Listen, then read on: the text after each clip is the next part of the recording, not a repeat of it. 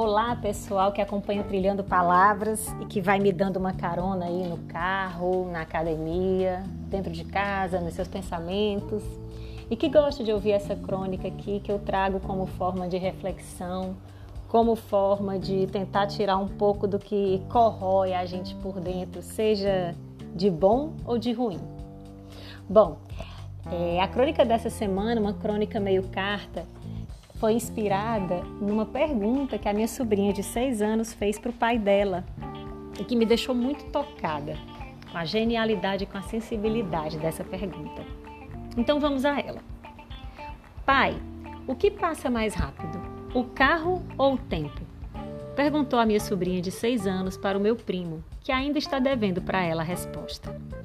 Aqui, minha querida Alice, a tia Lu vai tentar filosofar algumas respostas, mas já vou adiantando: nenhuma delas estará na altura da genialidade da sua pergunta.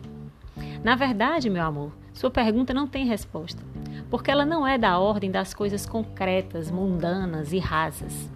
Sua pergunta devia ter, feito, ter sido feita a Platão, a Nietzsche ou a outra criança como você, porque as crianças possuem essa genialidade sensível.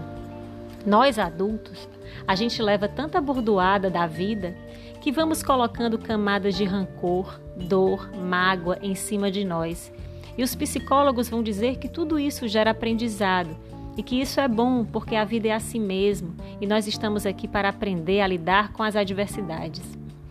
Mas bom mesmo seria se a gente não precisasse ir calejando a nossa sensibilidade para o mundo para termos de nos defender de outros seres humanos também calejados por mágoas, rancores, frustrações e decepções. É complexo, né, minha linda? Mas é porque a sua pergunta exige uma reflexão e principalmente um mergulho nas camadas grosseiras para chegar lá no sensível que me habita, para alcançar a criança que mora em mim. Porque aqui, e aí é uma boa notícia, eu vou te falar, a nossa criança nunca deixa de habitar a gente, com suas alegrias e medos também. Mas vamos lá, quem é mais rápido? O tempo. O tempo que correu e sem que eu percebesse, você deixou de ser aquela bolota de olho azul para ser uma menina alta, inteligente, curiosa, interessante e linda, e já passando e muito da minha cintura. Quem é mais rápido? O carro que cruza um sinal vermelho sem que haja tempo de ninguém avisar que uma senhora atravessaria a rua, ou que viria outro carro mais rápido que o tempo e colidiria com o carro que estavam os nossos primos, Flávio e Ana Karina. O carro ou o tempo? O tempo, que dura um segundo naquela viagem maravilhosa de carro, com dia de sol, banho de cachoeira, primos, e quando a gente vê, já anoiteceu e é hora de pegar o carro e voltar para casa. Mas o carro pode ser bem mais rápido quando numa corrida contra o tempo, igual o tio Gustavo correu com seu pai que estava com alergia ao camarão da festa. Tio Gustavo, que adora Fórmula 1, voou baixo a tempo de seu pai ser atendido no hospital e ficar ótimo. O tempo e o carro podem andar na mesma velocidade, em uma tarde bonita, num passeio à beira-mar com quem a gente ama. Você vai ver como é legal. Podem andar juntos quando aprendemos que a pressa gera uma ansiedade que é a maior perda de tempo e de qualidade de vida, e assim somos mais prudentes no trânsito com o carro. Só que o tempo, ele só segue em frente.